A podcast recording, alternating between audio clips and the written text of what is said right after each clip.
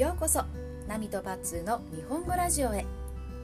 このポッドキャストは日本語を勉強している皆さんのためのポッドキャストです。日本語でのコミュニケーションの方法。日本人が本当に考えていることを話します。また文法は合っているけどあまり言わない方がいいという日本語も紹介します。